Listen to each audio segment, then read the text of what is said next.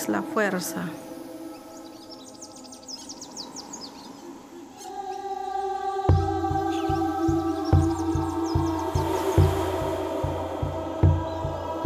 Es misterio.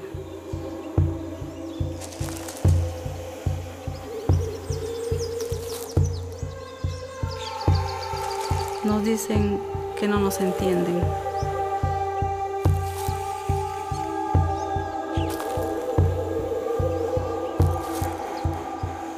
Nos dicen, no puedes.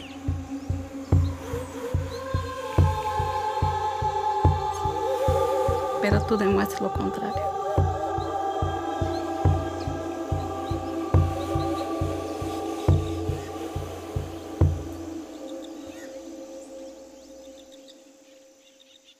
Empezamos nuestra última conversación dedicada a la serie Hacedores. En este caso vamos a comentar el capítulo que retrata a Graciela Arias, eh, artista de la ciudad de Pucallpa. Y quería empezar preguntándoles eh, sobre la manera en la que habían planteado el vínculo muy importante de Graciela con la tradición de la comunidad Shipibo Conibo, que además de alguna manera creo que marca uno de los temas importantes, que además Graciela lo enuncia, que es esta relación de ella con una tradición, con una cultura, cómo se nutre de todo eso para la generación de sus proyectos. Y uno de esas influencias pasa a ser la del conocimiento de la comunidad Shipibo Conibo, que en ese caso está representada en el retrato por la maestra ceramista Agustina Valera. Y luego hay, hay otros referentes a los que vamos a poder llegar, pero quería empezar por ahí, como comentando eso y la manera en la que habían representado ese vínculo entre ella y Agustina. Para nosotros era muy importante hacer un retrato con Graciela, porque la historia de Graciela resulta ser muy interesante también, en tanto sus orígenes, los orígenes familiares son andinos, de Ayacucho, pero ella está considerada por, digamos, por su quehacer como una artista que se enmarcaría dentro de lo que es arte contemporáneo amazónico, ¿no? Entonces, esta, digamos, diferencia entre, entre lo que haces y lo que representas y tus orígenes nos parecía ya algo muy, muy interesante. También era importante en el relato de Graciela, ella comenta que para encontrar una voz, ya cuando ella vive eh, en, Pucallpa, digamos, y para encontrar una voz artística, le es muy importante este compartir estos encuentros que ella tiene con las mujeres shipivas en los contextos de las ferias artesanales. Entonces eso me parece bien interesante y es por eso que se articula en este retrato también una visita, una búsqueda de algo que ella hace constantemente en su vida, que es tener mucho contacto con la comunidad shipio-conida en San Francisco, ¿no?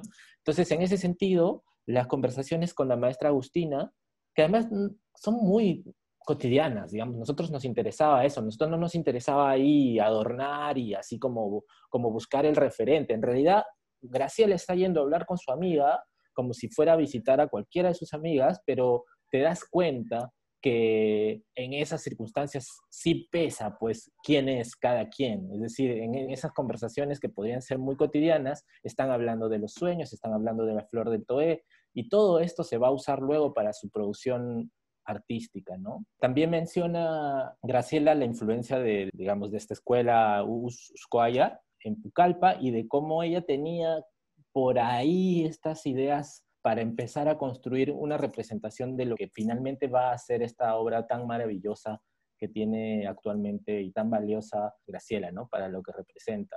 También me pongo a pensar qué límites existen en la representación de quién. Es decir, muchas veces estamos, a nosotros nos pasa muy seguido existe en el ámbito documental esa discusión todo el rato, es decir, ¿quién puede arrogarse la voz o la representación de otra persona, ¿no? Es el otro tan distante como para no poder hablar de su caso, de sus vidas. Nos ha pasado en cuestiones que tienen que ver con la identidad de género, en la cuestión racial, en la cuestión de clase. Es decir, esa es una discusión mucho más profunda y me, parece muy pertinente ponerlo en juego, utilizar eso porque la historia de Graciela finalmente es un ejemplo de eso también, es decir, nos va a mover el tapete o aquellas personas que piensan que una persona que no tiene orígenes, no sé, pues amazónicos no podría hacer arte amazónico. Eso me parece bien interesante porque sin hablarlo directamente también estamos hablando de eso, ¿no? Es decir, cuáles son esos límites de representación que hay en nuestro trabajo. Quería sumar algo adicional a lo que mencionas, Carlos, sobre esto de finalmente quién sí es un artista masónico, no es un artista masónico, que son toda una serie de categorías que usualmente estamos comentando. Y algo que me parecía bien importante el trabajo de Graciela y que ustedes logran capturar muy bien en el retrato es, es cómo Graciela tiene un trabajo como relacionado más con arte popular, tiene también este otro trabajo que está vinculado con una tradición pictórica masónica como la pintura visionaria o inspirado en la pintura visionaria, ¿no?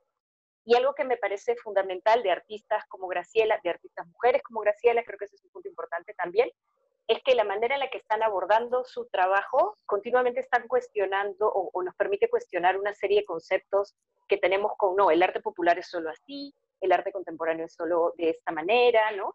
Y lo más potente del trabajo de Graciela es que todo lo hace reivindicando la importancia del rol de la mujer y especialmente también en muchas de sus pinturas del rol de la mujer en la comunidad shipibo conigo como esta mujer que, tiene la capacidad de conservar el conocimiento, de, de, conservar el valor del mito, diferentes formas en diferentes de sus pinturas, ¿no? Sí, quería decir algo que se vincula con nuestro capítulo anterior sobre Renato, y es que en el capítulo sobre Renato, Carlos, tú decías que Renato es tan complejo, que es muy difícil poder lograr realmente capturar todos los matices que tiene como ser humano. Y yo sentía más bien lo contrario con este capítulo, o sea, o lo veía más bien desde el lado positivo, y es que obviamente pensando en la misma Graciela, que es también una persona, como ya se ha explicado, o sea, solamente tratando de, dar como ciertos matices de los orígenes, de, sus intereses, del tipo de formación que tiene y, lo hace muy complejo, pero creo que como que el retrato nos familiariza con muchos de esos puntos y sí te permite sentir la complejidad, ¿no? De la propuesta de ella, de lo que está pensando y de la relación con la, tradición a la que alude de diferente manera. Y en esa línea, e, esa complejidad está propuesta en sus propios términos, ¿no? Porque tú comentabas estos dos temas cruciales, ¿no? El arte masónico y su condición de mujer, ¿no? Y de alguna manera, mientras armábamos el capítulo, inconscientemente se filtran las formas de que nosotros conocemos de hacer, de narrar y tal. Entonces, yo recuerdo que que esperaba que ella me diga, me diga, ¿no? Que esperaba escuchar de ella, pero incluso hasta que se mande con una definición de lo que ella hacía, ¿no? O con una definición de lo que ella entendía como, como el ser mujer, ¿no? Para ella, a partir de su experiencia y tal, pero, pero que, que, lo elaborara, ¿no? Porque yo decía, lo percibo aquí, pero es importante que lo diga, ¿no? Sin embargo, está dicho en sus términos, ¿no? En sus términos, o sea, eh, no porque no, no pudiera decírmelo de esa manera, sino porque justamente su propuesta comunicativa y artística tiene mucho que ver con cómo es ella plantea desde otro lado, ¿no? Eh, otra mirada, ¿no? Descentrada, ¿no? De la mujer eh, en la Amazonía, ¿no? Y todas estas eh, narrativas, mitos y obligaciones que la rodean, ¿no? También creo que la última parte del capítulo, cuando ella está como por ver el documental del Azul sobre Víctor Churay, me parece que, también es, es, un tema interesante para, para, comentar ahora que ya finalmente también estamos cerrando nuestras conversaciones sobre la serie, y es esa nota de, de mirar hacia el futuro muy, no, quiero utilizar una palabra que, que se malentienda, pero como muy esperanzada de lo que ella finalmente quiere lograr con su proyecto y que le interesaría poder lograr con su obra eh, y hasta dónde le gustaría llegar y, también está como esa proyección y al mismo tiempo en lo cotidiano que es el arte para ella cuando está sentada en su casa viendo una película que es sobre otro artista con su hijo comiendo pijuallitos y es como que creo que es algo también fundamental dentro de todo lo que hemos estado conversando hasta ahora, ¿no? o sea, quedarnos con esa, no sé si es como muy este, idílico de, mi parte, pero como quedarnos con esta cuestión de, de, esa proyección muy esperanzadora hacia, hacia lo que tenemos como futuro para, para las prácticas artísticas peruanas en general. Y luego el, el entender la importancia de, de, ese vínculo cotidiano con el arte, porque eso creo que es también fundamental dentro de toda la serie y de lo que ustedes están proponiendo, ¿no?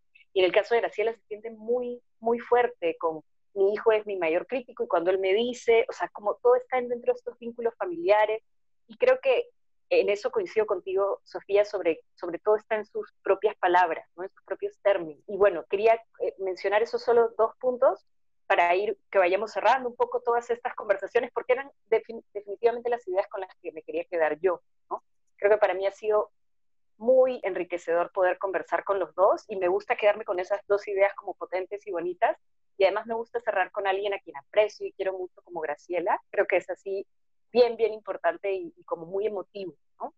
No, con Graciela nosotros aprendimos un montón también. Con ella empezamos, digamos, el rodaje de la serie. Fue uno de los primeros capítulos que empezamos a grabar y un poco que, con su historia empezamos a darle forma, eh, a materializar todo eso que vino después, ¿no? Y efectivamente la cotidianidad y, y la presencia de lo íntimo en relación a los procesos creativos y el arte, ¿no?